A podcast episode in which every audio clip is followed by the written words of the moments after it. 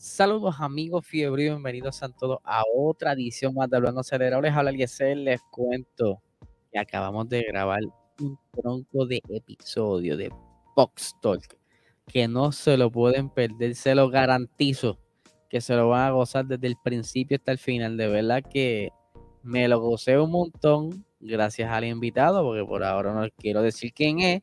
Así que tienen que darse la vuelta este miércoles a las 8 y 30 por nuestro canal de YouTube, PR Racing Sports, que por cierto, si no estás suscrito, si eres de los que nos escucha o nos ve sin estar suscrito, por favor suscríbete, dale a la campanita o si estás a través de nuestra, de las diferentes aplicaciones de audio, dale, puedes dar follow, seguir, dejar tu, tu rating por ahí, que en Spotify se puede, en Apple Podcast se puede, dejar un comentario, ¿verdad? Que lo que ustedes piensan, así que cuento con ustedes. Pero vamos a arrancar con el episodio de hoy. Vamos a hablar rapidito de, como bien les dije el día de ayer, eh, y vamos a hablar un poquito de lo que estuvo pasando durante el fin de semana, y es que eh, este fin de semana hubo carrera de Indy en Long Beach, donde nuestro gran amigo Román Grosjean se estuvo batallando la pelea por esa victoria. Estuvieron en ese entonces Alex Palou y el señor del medio se me escapa el nombre. Él se llama eh, Joseph Newgarden. Ellos, esos tres estuvieron peleándose por esa primera posición durante las últimas, puede decirse, las últimas nueve vueltas aproximadamente. No fue verdad que hasta que Colton Herta tuvo un accidente y pues eh, como que entonces se acomodaron un poquito más las cosas y así fue que quedó el podio.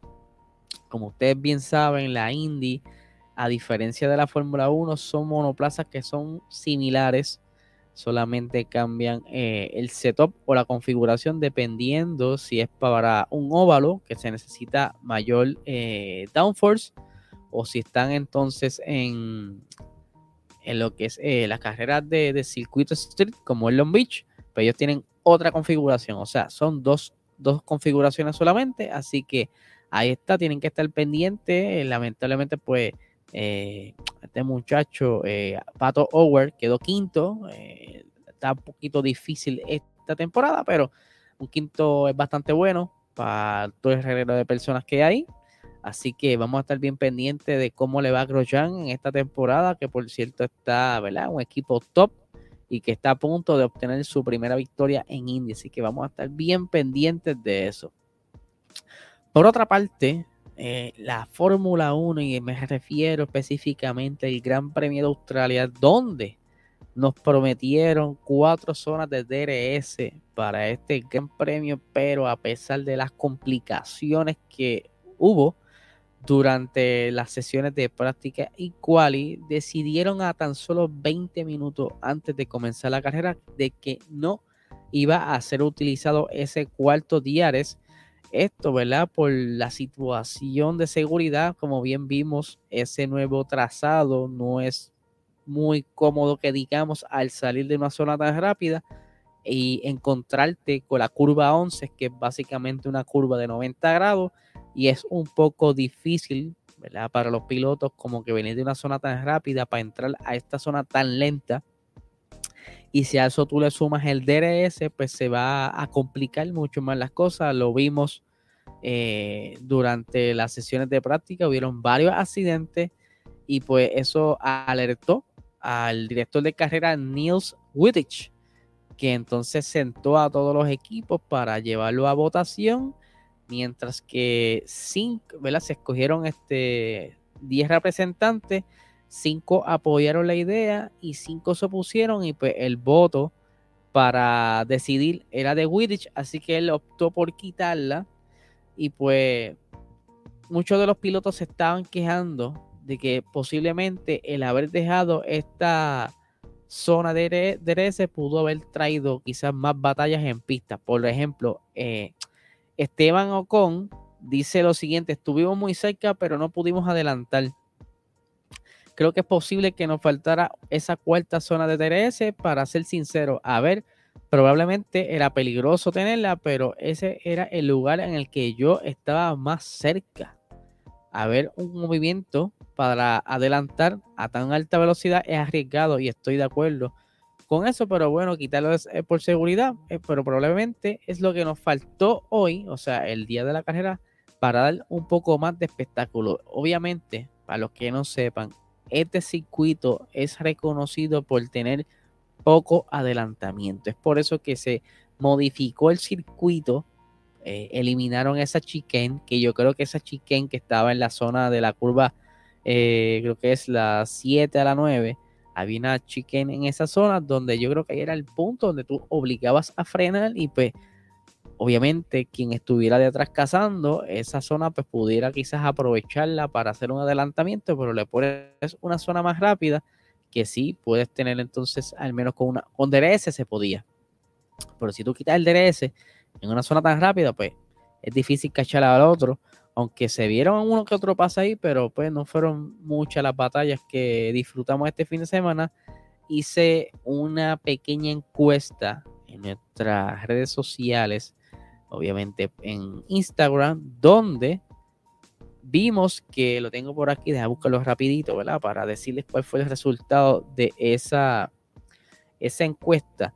La cuestión es que en muchas personas no estuvieron muy de acuerdo. O contentos con esta, estas carreras, porque obviamente Leclerc estaba al frente y fue un poquito eh, aburrida, por decirlo así. Pero mira, aquí lo tengo.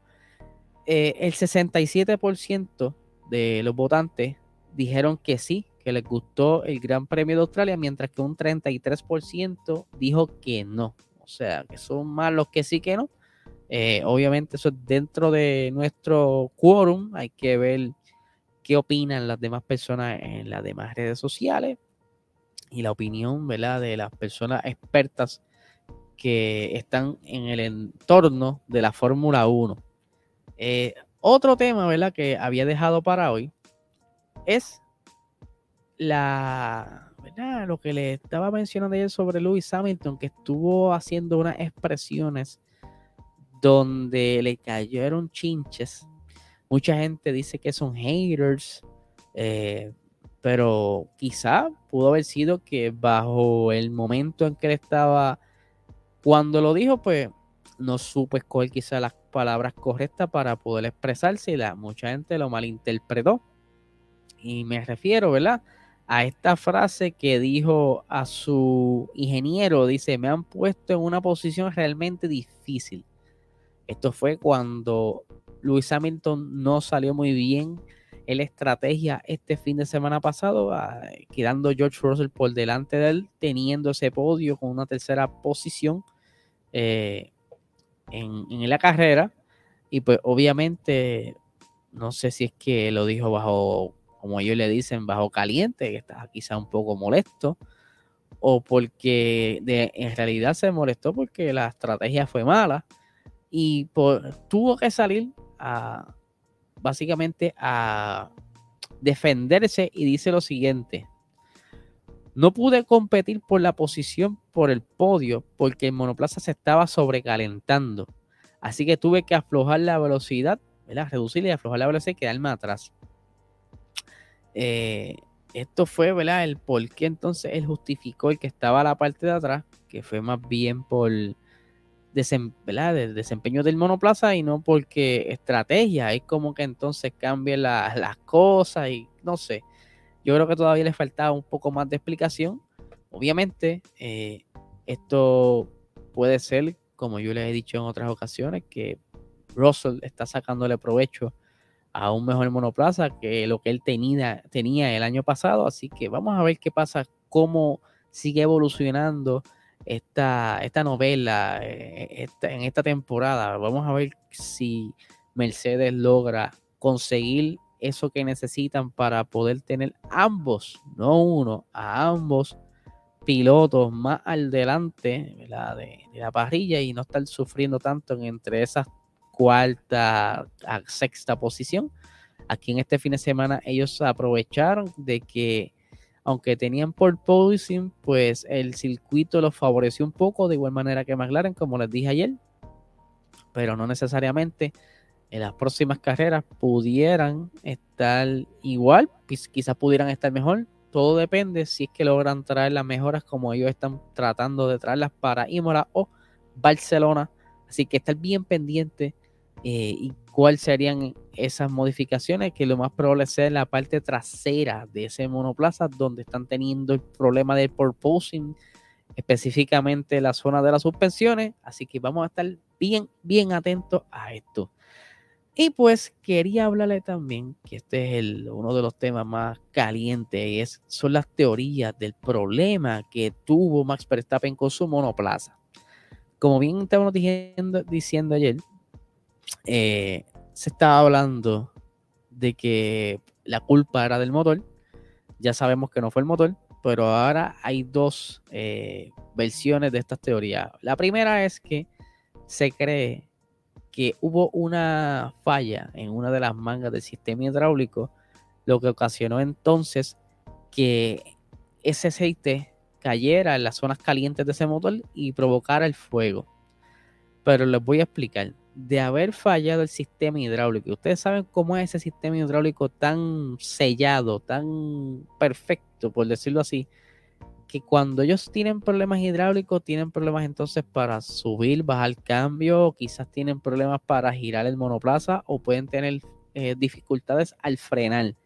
Así que por eso yo descarto esa teoría lo que entonces nos lleva a la próxima teoría que entonces te está diciendo que posiblemente pudo haber sido una, un liqueo o en una de las bombas o más bien una de las mangas en el sistema de bombeo del combustible que al, al, al liquear este, esta zona está tan caliente que también hubiera ocasionado, ocasionado este fuego. Pero lo que dicen es también si hubiera sido entonces una manga del combustible, el fuego hubiese, hubiese sido más agresivo. Ya vimos cómo le pasó a Valtteri Bota eh, hace tiempito atrás. Eh, así que, Bota fue. ¿Cuál fue el que se quemó? Hace poco se quemó uno de los monoplazas. Eh, ah, el de Fernando Alonso. Fernando Alonso tuvo un problemita que se le quemó bastante el monoplaza. Y pues ahí como que entonces como que chocan esas teorías. Entonces, en realidad fue alguna fuga de un fluido, pero ¿cuál será? Porque entonces una se contradice de la otra, así que no creo que haya sido motor interno, porque entonces ya el power, por lo tal, cuando da problemas de motor, ya sea batería o algún problema con el turbocharger, ¿verdad? Eh, se nota, da síntomas durante la, ¿verdad? antes de que se detenga vuelta antes comienza a darle esos síntomas de que quizás tienes problemas para que eh, acelerar, no llega a la misma, bueno, no llega con tan rapidez a velocidad tope, todas esas cositas. Así que vamos a ver cuál será el, el fondo de todo esto, qué será en fin el problema que tuvieron, qué pieza específica, porque recientemente Christian Horner estuvo hablando sobre la, la, reliability, la fiabilidad de su monoplaza, la RB18. Y aunque son unas palabras bastante interesantes en el sentido de que pudieran ser extremas, él dice que ellos prefieren tener un monoplaza rápido, aunque quizás tengan uno que otro problema, pero los problemas se pueden resolver, pueden repararlos. Por eso sería como apostar, ¿verdad? Echarlo a la suerte en que hoy corremos, ganamos, pero mañana podemos tener otro DNF. Y ellos prefieren eso así a tener quizás un motor o un monoplaza más seguro, pero que sea lento, que no tenga quizás mucha oportunidad de ganar alguna carrera o por lo menos quedar en un buen resultado. Es una carta que está jugando esta, esta gente y quizá le pudiera salir bien como también le puede salir, ¿verdad? Policía, como si es puertorriqueño, le puede salir el tiro por la culata y perder el campeonato y quizás quedar no tan solo segundo, pudieran quedar terceros o cuartos en el campeonato, que eso es un bajón. Obviamente Max, eh, una de las cláusulas que tenía su antiguo contrato era que le dieran un buen monoplaza, por eso él fue que se quedó, se quedó esta temporada, se va a quedar hasta dentro de cinco años. Eh, porque entonces le estaban dando un buen carro, pero si el carro le está comenzando a fallar, como ya le pasó en Bahrein, como pasó ahora en Australia, así que de verdad tienen que hacer algo, por lo menos identificar este problema, porque ya saben muy bien lo que le sucedió en Bahrein, pero el de ahora tienen que resolverlo cuanto antes para que no le suceda eh, en las próximas carreras y en el próximo fin de semana es en Imola y es Spring Race. Otra cosa es que si el carro, como ellos dicen, tiene cierta vulnerabilidad, eh, está vulnerable a que se dañe la cantidad de carreras y sprint races, esto pues le suma como que más, ¿cómo se llama esto? Este, como un suspenso, ¿verdad? Porque le estás dando más pela al, al motor, el carro como tal, y las probabilidades son más altas de que tengas problemas en el futuro. Y pues siendo un actual campeón no es algo bonito para él como para la imagen. Así que hay que estar bien pendiente de lo que sucede. ¿Qué noticias nos traerán próximamente el señor Helmut Marco y Christian Horner?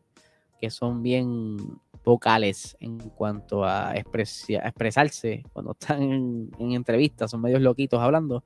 Así que vamos a ver qué pasa.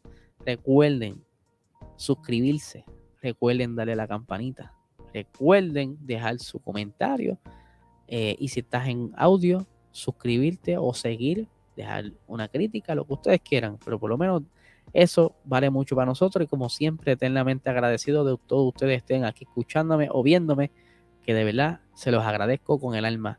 Box Talk este miércoles, así que que tengan excelente día.